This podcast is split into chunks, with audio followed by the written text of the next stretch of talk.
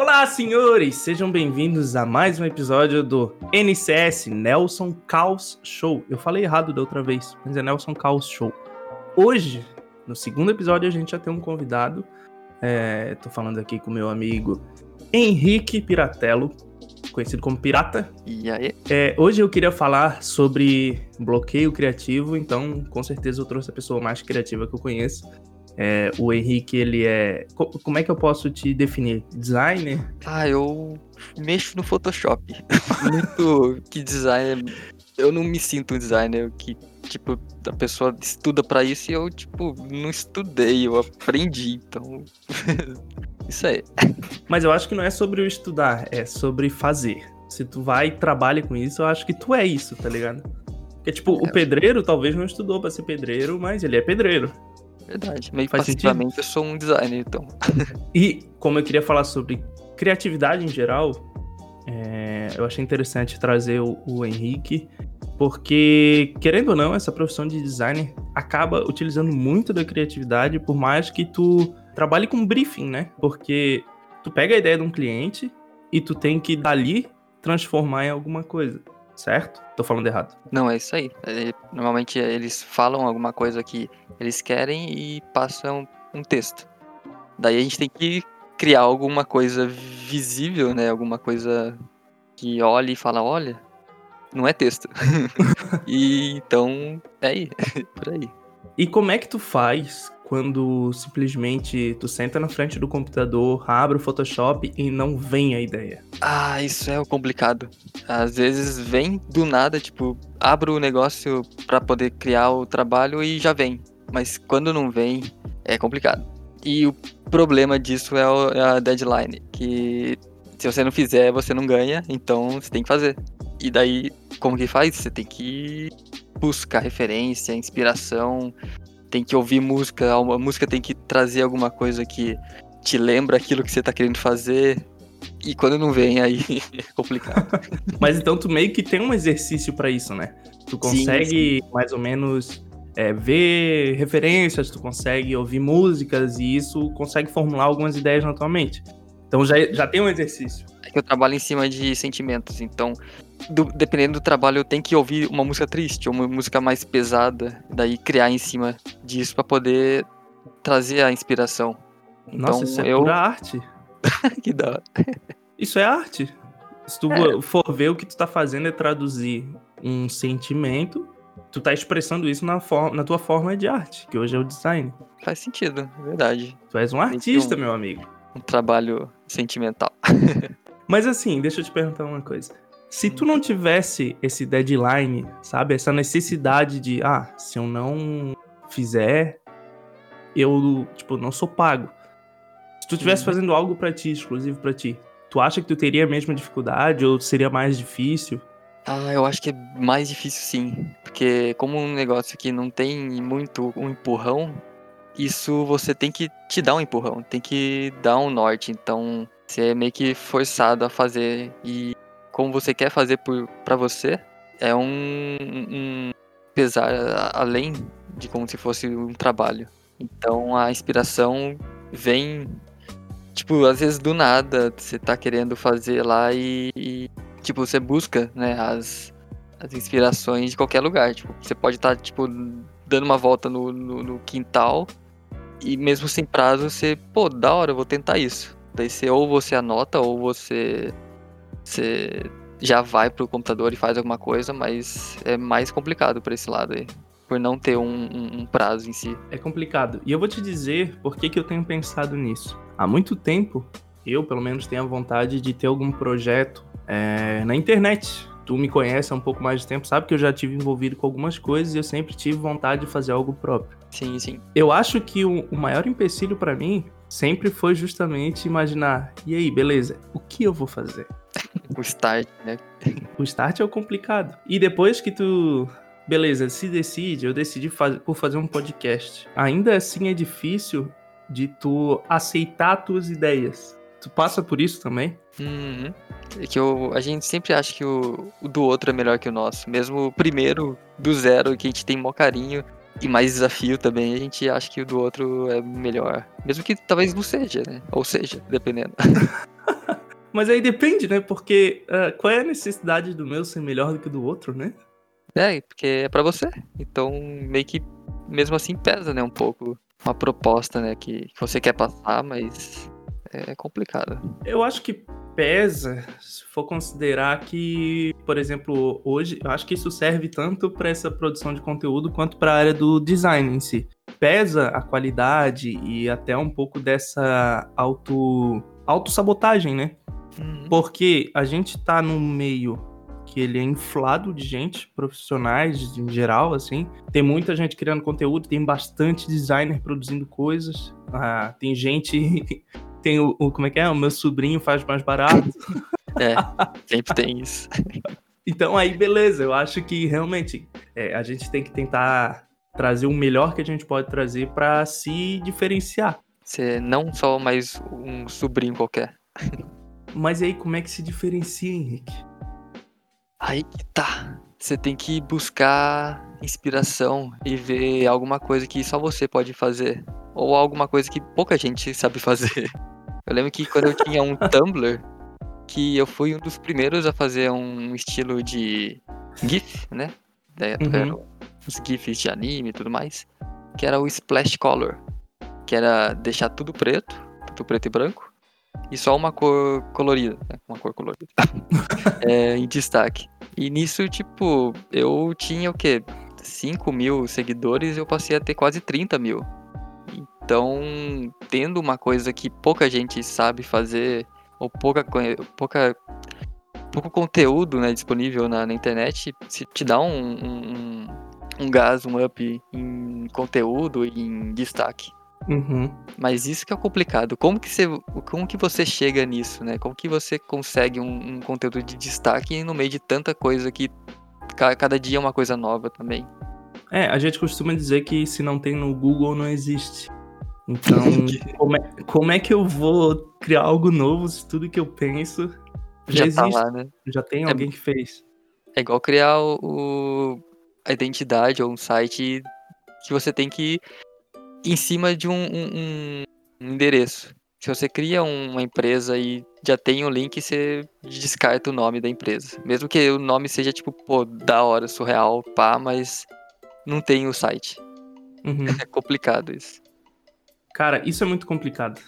É, a parte que eu mais apanho, normalmente, é nisso. É no que eu vou me diferenciar. Eu vou te dizer uma outra coisa que aconteceu. Eu tô querendo transformar esse projeto que eu tô fazendo também em um canal no YouTube. Então, beleza, peguei minha câmera, minha iluminação, sentei aqui no meu escritório, fui montar um. um fui montar um cenário para poder fazer isso da melhor forma possível. Então, eu tô há, quatro dias frustrado porque eu não acho o cenário ideal, impecável. Eu não acho o ângulo que favorece, eu, sabe? Sendo que eu poderia muito bem sentar na frente da câmera e falar e pegar a câmera de um convidado, e já seria ótimo para mim, mas essa autossabotagem, essa necessidade de exclusividade, de fazer algo diferente, acaba ah, pecando. E eu acho que é aí que entra o bloqueio criativo na minha vida. Porque essa frustração que eu tenho de não conseguir fazer as coisas da forma com que eu gostaria me bloqueia de pensar em formas diferentes. Não sei se tu entende o que eu quero falar. Tipo, eu, ah, eu gostaria de fazer dessa forma, gostaria de fazer um, um talk show. É um exemplo. Não deu certo, puta, eu vou eu sofro porque não deu certo ao invés de tentar achar novas maneiras. E eu conheço muita gente que é assim também. Já termina antes de começar. é tipo isso. é, o, o, start sempre é o que mais machuca mesmo, que cancela muita coisa também. Mas e, e, e como é que isso funciona na área do design? Quando, por exemplo, tu pega um briefing em que tu olha, tu tipo assim, tu tem a ideia no momento que tu pega e na hora da execução tu acha que não fica tão bom? Como é que tu dá essa reviravolta ou tu traz o conteúdo de uma, de uma forma diferente? Então, é, quando eu tento isso, normalmente na segunda ou na terceira vez eu faço melhor.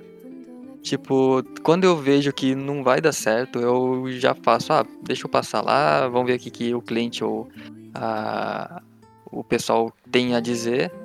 E no feedback eu já, já vou pensando, tipo, eu já entrego e falo, putz, eu podia ter feito isso. Mas eu, eu já pego o, o feedback do cliente, da, da, do pessoal. Durante o processo. Uhum. Porque tem um bate e volta, né? Você entrega o trabalho, daí tem a, a correção tudo mais. Daí, às vezes, na correção já volta para mim, porque tem alguma alteração, alguma coisa assim rápida. Uhum. E nisso eu já tenho alguma ideia secundária, né? Que eu já tinha pensado enquanto eu tava desenvolvendo o, o projeto. E já coloco, tipo, ali mesmo. Eu falo, pô, além da alteração, vou dar um pitaco a mais. Tchau, o pessoal fala. ah, cara, com esse bate e volta, eu acho que até facilita o processo de criação, né? Uhum. Porque tu tem feedback durante o processo e tu consegue refinar o produto ao máximo para ter a ideia lá no final pronta e que ambas as partes, tanto tu quanto o contratante, concordam. Tipo, antes de entregar para o cliente até, a gente tem um processo de correção, de, de checar, né, todo o, a arte, o projeto. Então, nisso já tem alguma uma um meio de entregar já tipo lapidado, né? Que Legal. A, a ideia veio, pá, eu criei, mandei para correção, daí na correção já tem outra ideia, alguma coisa que encaixaria melhor, lapidei a, a ideia, o trabalho, entreguei para o cliente.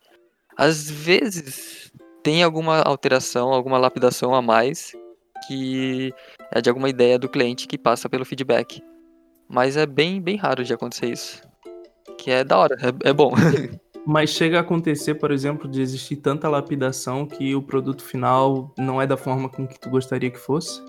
Sim, sim. Muitas vezes a gente, tipo, a gente salva o nosso melhor, que o cliente não achou melhor e, e daí teve mais alteração, alteração, alteração e teve um arquivo final.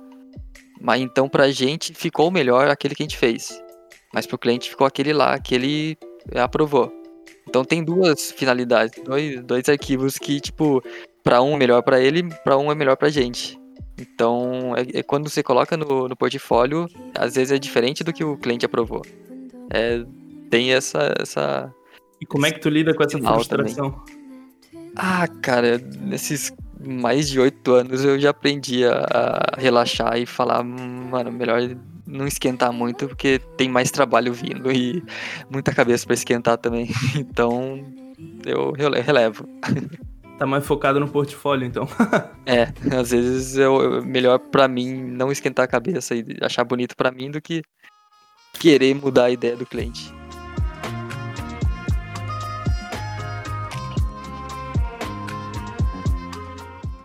Então é isso. Bloqueio de criatividade tá falado. A gente falou sobre artista, então eu só queria falar sobre mais uma coisa. tu viu que a Anitta tatuou o cu? Eu vi, mano, do nada eu tava lá no, nos trends do Twitter e Anitta, eu falei, Anitta, eu vi que ela tava louca, sei lá, vomitando, passando mal lá. Abri ela deitada na, na, na cama. Eu falei, mano, que que. que aconteceu? que doideira. Eu acho que é por isso que eu tenho medo de ficar rico um dia. É porque é muito dinheiro, mano. Muitas ideias pra, pra gastar dinheiro. Eu acho que a pessoa fica entediada, cara. Ela faz tudo e de repente, ah, não sei, vou tatuar o meu, o meu Fureves. Pra quê? Sabe? Não pra faz quê? sentido pra mim. Imagina o que, que a Anitta não experienciou, não experimentou na vida para chegar ao ponto dela tá tão entediada e querer fazer uma tatuagem no, no olho do, do cu. Desculpa o uso da palavra aí, mas cu, adoro essa palavra. Acho que o terapeuta falou pra ela, ó, faz uma lista aí das coisas que você quer pra esse ano. Eu sei que foi foda tal, mas faz aí. Ele falou, ah, tatuei já o braço, a perna tudo mais. V vamos tentar uma coisa diferente aí, velho. O olho. O olho não, o olho machuca. Então o olho do. ah, é uma pele bem flexível, né? Ela retrai e. Né? Não tô falando é. nada sexual, gente. Eu nunca tentei nada lá, então. Não, não sei cocô, dizer. Né, cara? É verdade. Tem esse lá. Malicioso. Cara, eu tenho, eu tenho medo de ficar rico, velho. Eu acho que tatuagem no cu ainda é pouco. Hum, né? Imagina quanta ideia que a pessoa com dinheiro tem pra gastar, cara. O que, que tu acha que tu faria se eu tivesse todo o dinheiro do mundo, assim, de loucura? Ah, cara, eu acho que eu não sei. Acho que eu ia viajar e ficar, tipo, num lugar muito longe, com toda a peça de computador que eu posso ter, jogar à vontade. Uma hora enche o saco, hein? É, ah, mas eu não sei, cara, eu tô 20 anos nisso, então. Henrique, não... uma hora enche o saco. Depois de uns anos, tu se vê no peru mascando folha de coca com os nativos. e tu não sabe onde é que tu se perdeu, sabe? É, ser encontrado por um... do nada lá no meio, jogado. Doideira. É complicado, é por isso que pobre não pode ficar rico, gente. É, muita ideia Muita ideia. aleatória. Eu acho que. Tô brincando, tá? A gente deveria ficar rico. Na verdade, É. não deveria existir rico. Verdade, verdade. Todo mundo com dinheiro pra todo mundo ficar louco lo- junto. Exatamente. Daí ninguém é louco, ó, que da hora. Altas festas com tatuadores anais, anões, jumentos e show do capital inicial. Meu Deus, mano, que doideira. Acho que com essa mensagem a gente pode encerrar o episódio de hoje.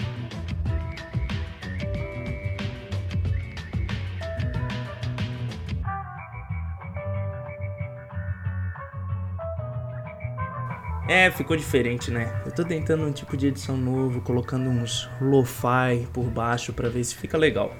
É, aceito conselhos, dicas, porque ah, é difícil criar uma identidade, né?